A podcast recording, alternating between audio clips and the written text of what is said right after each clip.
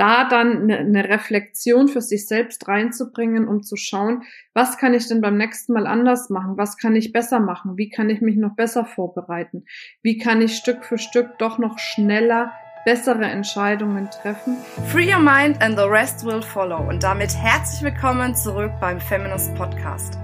Dein Podcast, um mit Abkürzungen beruflich und privat die nächste Ebene zu erreichen.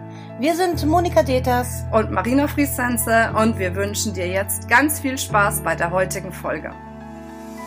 Hallo, schön, dass du wieder reingeschalten hast. Ja, heute geht es um das spannende Thema Mut. Und ich weiß nicht, wie es dir geht, aber manchmal hat man so Situationen im Leben, da fühlt man sich total mutig, da kann man gute Entscheidungen treffen, ähm, da kann man vorangehen. Und dann gibt es so Situationen im Leben, da fühlt man sich irgendwie unsicher. Man hat gar nicht so die Energie, eine Entscheidung zu treffen. Oder man weiß einfach nicht, ist die Entscheidung, die ich treffen möchte, die richtige und fängt dann eben an zu zweifeln und ist dann, sagen wir mal, in so einer leichten Abwärtsspirale, weil man natürlich insgeheim weiß, wenn ich jetzt da nicht, nicht eine Entscheidung treffe, dann geht's vielleicht auch irgendwie in meinem Leben, beruflich oder privat, jetzt nicht voran oder nicht in die richtige Richtung. Und dann kommt natürlich eine gewisse Unzufriedenheit und deswegen ist mir so wichtig, dass ich heute mit dir über das Thema Mut spreche und eben auch darüber, wie du mutig die richtigen Entscheidungen treffen kannst. Weil eins ist klar, wenn du in deinem Leben wirklich erfolgreich sein möchtest, dann musst du in der Lage sein, mutige Entscheidungen zu treffen. So, jetzt habe ich gesagt, du musst, das mag ich eigentlich gar nicht, aber in dem Fall ist es einfach so, weil ganz ehrlich, Hand aufs Herz, wenn du in deinem Leben nicht die Entscheidungen triffst, dann wird sie jemand anderes für dich treffen. Ob es dann das Universum ist, das Schicksal ist, dein Partner ist, dein Chef ist, dein Geschäftspartner ist, deine Kunden sind, wie auch immer. Aber irgendjemand wird dann die Entscheidungen treffen. Das ist immer so. Blick mal zurück, wo du vielleicht, sagen wir mal, ich nenne es jetzt mal ein bisschen bewusst provokanter rumgeeiert hast und vielleicht nicht zu einer Entscheidung gekommen bist. Dann hat es das Leben für dich entschieden.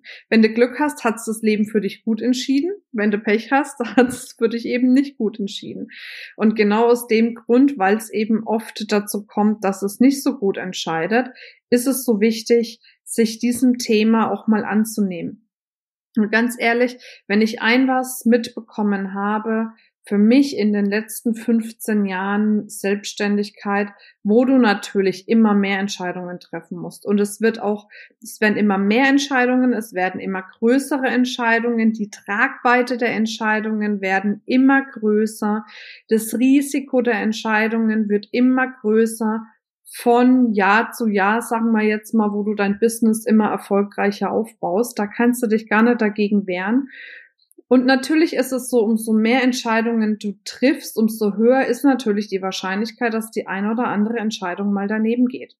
Wenn du nur zwei Entscheidungen im Jahr triffst, dann kannst du natürlich über die besser nachdenken und die Quote, wenn dann mal ähm, was daneben geht, ist natürlich dann auch nicht ganz so hoch. Wenn du jetzt aber natürlich zig Entscheidungen triffst im Jahr, dann kann es natürlich sein, dass von den zig Entscheidungen mal ein paar mehr eben daneben gehen und eben nicht so gut waren.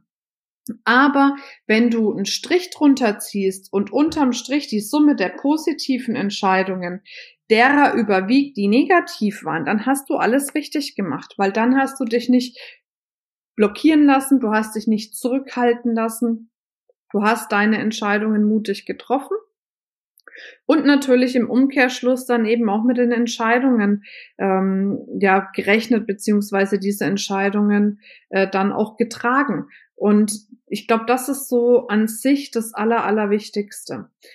Eben auch nicht den Fokus auf die Entscheidungen zu haben, die nicht gut waren, sondern den Fokus auf die Entscheidungen zu richten, die gut waren. Und natürlich gucken wir uns auch die Entscheidungen an, die nicht richtig waren und schauen, okay, Was hätten wir vielleicht anders machen müssen? Habe ich auf mein Bauchgefühl wirklich gehört? Also war da vielleicht schon Grummeln und ich habe trotzdem die Entscheidung getroffen. Hätte ich das vielleicht anders machen sollen? Hätte ich vielleicht noch besser recherchieren sollen? Hätte ich noch mehr abwägen sollen? Oder war das einfach eine Entscheidung, die ich wirklich nach bestem Wissen und Gewissen getroffen habe? Da gibt's nichts zu rütteln und zu schütteln, aber die ging halt eben daneben. Ne? Weil auf der einen Seite ist es natürlich so, dass manchmal einfach, egal wie sehr du äh, vorbereitet bist, einfach mal eine falsche Entscheidung triffst, aber manchmal triffst du auch eine falsche Entscheidung, weil du eben nicht genug vorbereitet bist. Und da dann eine, eine Reflexion für sich selbst reinzubringen, um zu schauen, was kann ich denn beim nächsten Mal anders machen? Was kann ich besser machen? Wie kann ich mich noch besser vorbereiten? Wie kann ich Stück für Stück doch noch schneller bessere Entscheidungen treffen? Das ist dann halt eben die Hausaufgabe, von, von allem letzten Endes. Ne? Und wenn ich mir jetzt zum Beispiel 2019 angucke, da habe ich unfassbar viele Entscheidungen getroffen. Und bei diesen unfassbar vielen Entscheidungen waren wirklich, wirklich viele gute Entscheidungen dabei. Es waren aber auch mal ein paar Entscheidungen, die gingen echt daneben und die haben mich zum Teil auch wirklich viel Geld gekostet. Und die schaue ich mir dann an. Warum war das so? Was habe ich verpasst? Was habe ich nicht mitbekommen? Was habe ich nicht mitbedacht? Ähm, was hätte ich noch anders machen müssen? Warum hätte ich es anders machen müssen? Hätte ich vielleicht noch jemanden fragen müssen? Und, und, und, und, und. Und wenn du das wirklich konsequent machst, also dass du immer wieder deine Entscheidungen reflektierst, um daraus zu lernen, dann wirst du merken, dass du immer weiter bessere Entscheidungen triffst und die dann auch schneller treffen kannst mit einem besseren Gefühl. Und ja, ich glaube, das ist schon mal die erste wichtige Grundlage, um Entscheidungen zu treffen, nämlich zu wissen, umso mehr Entscheidungen ich treffe, umso mehr können auch mal daneben gehen. Hauptsache unterm Strich die Summe der positiven Entscheidungen überwiegt. Das zweite Thema, was natürlich dabei auch wichtig ist, ist wirklich bei den Entscheidungen, dir auch die Zeit zu nehmen, neben dem Bauchgefühl darauf zu hören, auch mal eine Pro- und Kontraliste zu machen. Also was spricht denn wirklich dafür und was spricht dagegen? Aber nicht in Gehirnpüpse verfallen, sag ich jetzt mal. Ne? Das sagt ja Richard Bandler immer so, äh, dass wir Gehirnpüpse haben. Gehirnpüpse sind auch oft so Glaubenssätze oder Dinge, die wir uns einreden. Ne? Oftmals, äh, das hast du ja bestimmt auch schon gehört, ähm, machen wir uns viel zu viel Gedanken über Sachen, die dann eh niemals eintreffen werden.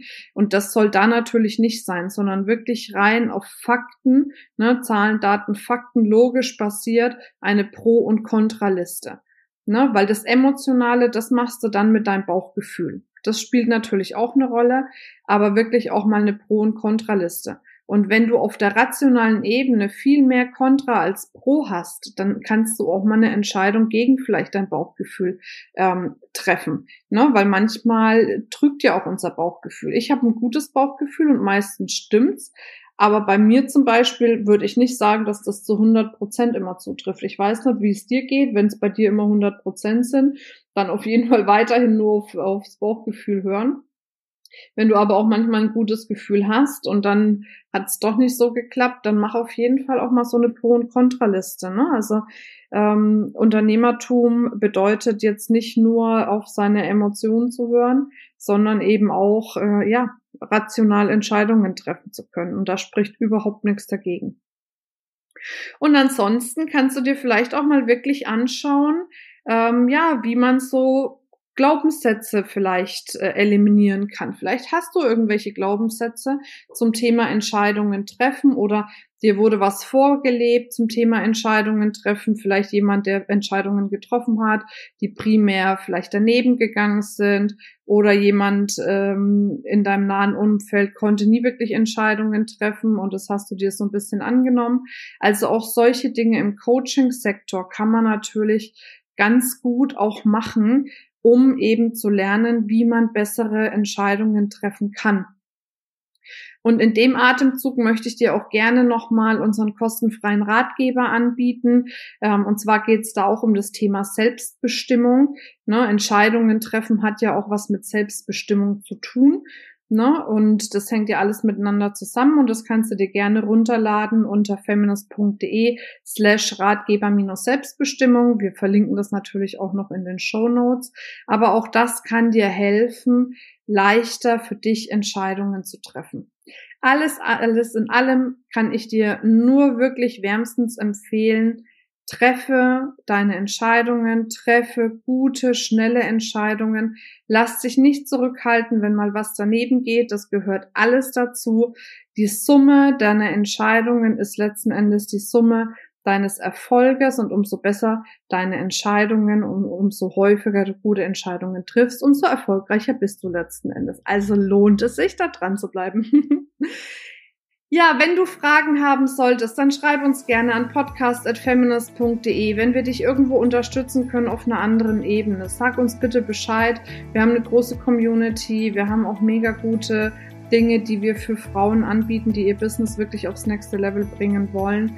Wichtig ist nur, dass wir wissen, wo wir dich erreichen, beziehungsweise dass du weißt, wo du unsere, uns deine Fragen stellen kannst und dann gehen wir gerne mit dir in Kontakt. Jetzt wünsche ich dir eine wundervolle Zeit. Freue mich, wenn du beim nächsten Mal wieder dabei bist. Bis dann, deine Marina. Ciao, ciao.